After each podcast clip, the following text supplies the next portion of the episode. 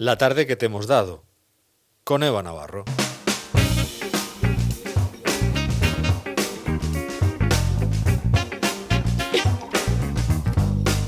Llegamos eh, a la recta final de nuestro programa. No sé por qué digo recta final, si puede ser algo mucho más sinuosa. Es decir, en los últimos minutos de nuestro programa, Eva Navarro nos trae pues algunas de las mm, trozos de tarde que hemos dado. Cuéntanos, Eva. Pues nos tomábamos ese café frappé virtual con José Ballesta, el alcalde de Murcia, y sobre todo hemos hablado de los puntos de COVID que se están instaurando ahora en la región, en los lugares más sensibles a los contagios.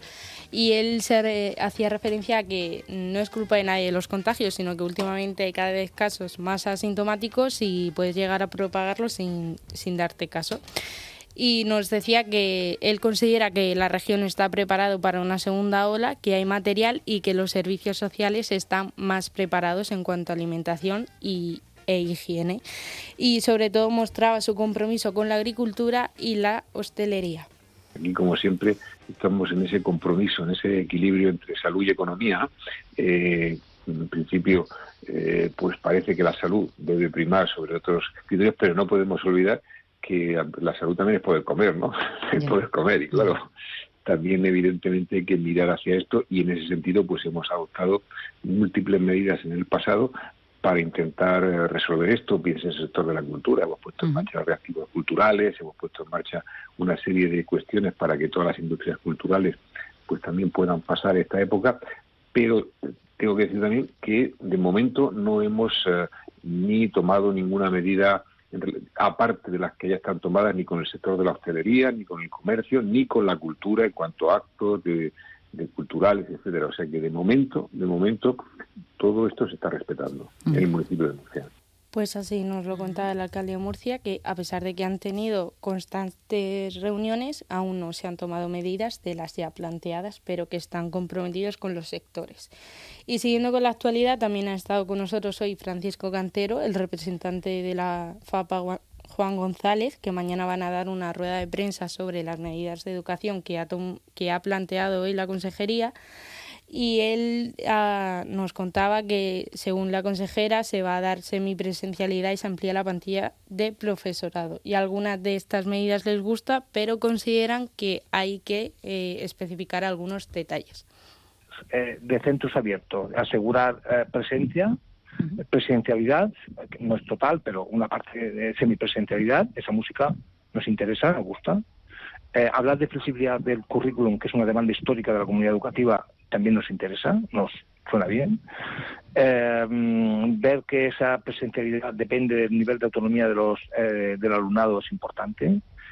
Saber que la semipresencialidad tiene que venir de la mano de medidas de mm, conciliación eh, son fundamentales y también aparece que se, se va a incrementar la conciliación, que por cierto es altamente débil, muy deficitaria en nuestra comunidad. Ah, esas cosas no suenan bien, es una buena música, pero tenemos que ver la letra como es. y la pues letra no la letra no la tenemos. Nos decía que estas medidas se han tomado con cierta tardanza, pero que aún así quedan cosas por especificar y que aún no hay nada en claro ni nada que decidir. Y también siguiendo con el tema de la actualidad en educación, ha estado con nosotros Jerónimo Tristante, profesor de secundaria, que ha presentado esta mañana una instancia ante la consejería donde alerta de la responsabilidad que supone el hecho de que se obliga a ir a un profesor a las aulas.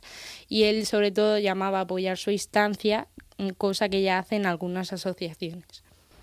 Sí, yo invito a todos los padres y profesores que nos escuchan a que, a que metan una instancia como la mía en la que, bueno, pues ellos pueden aducir que quieren que se reduzcan las ratios, que quieren como aporto, como, como aporto yo que eh, vayamos a la telemática, pero en cualquier caso avisan, avisan que esto es, esto es importante a la Consejería de Educación de que están incumpliendo eh, la ley de prevención de riesgos laborales y que si nos ponen en riesgo pues reclamaremos.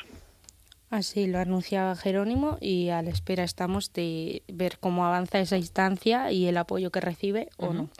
Y también hemos hablado con Alberto Castillo, el presidente de la Asamblea Regional, que mañana comienza la actividad parlamentaria que se adelanta de forma inusual si así lo decide eh, la Diputación Permanente que se reúne mañana, aunque eso sí, eh, aunque no sería antes del 28 de agosto, y él sobre todo decía que se no se van a enfrentar a un año duro y con necesidad de consenso y unión. Va a ser un año duro y yo lo que sí me, me, atrevo y me tomo la libertad de, decir públicamente que las tensiones políticas las dejáramos fuera de aquella casa y que de verdad los 45 eh, diputados, yo el primero, nos diéramos la mano y trabajáramos por la región de Murcia. Quiero decir, el ciudadano lo que nos está pidiendo es unión, consenso, Lucía, que me lo he oído usted decir mil veces, mil veces, consenso y unión, y no me voy a cansar de repetirlo. Hay que cogerse de la mano. Esto es una crisis sin precedentes. Estamos pasando algo que es histórico y que no ha pasado jamás.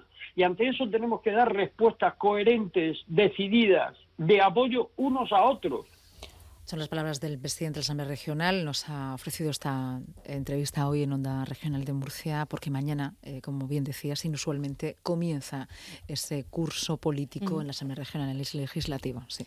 Y siguiendo con la política, hablábamos hoy con nuestro alcalde de Ulea y el nuevo integrante de la tertulia, el alcalde de Aledo. Nuestro alcalde de Ulea, nuestro alcalde de Aledo. Vamos tomando territorios, ¿no? Claro. Muy bien. Y sobre todo eh, hemos comentado la actualidad de las medidas tomadas por la Consejería de Educación, la manifestación negacionista, las tomadas el pasado fin de semana, entre otras cosas.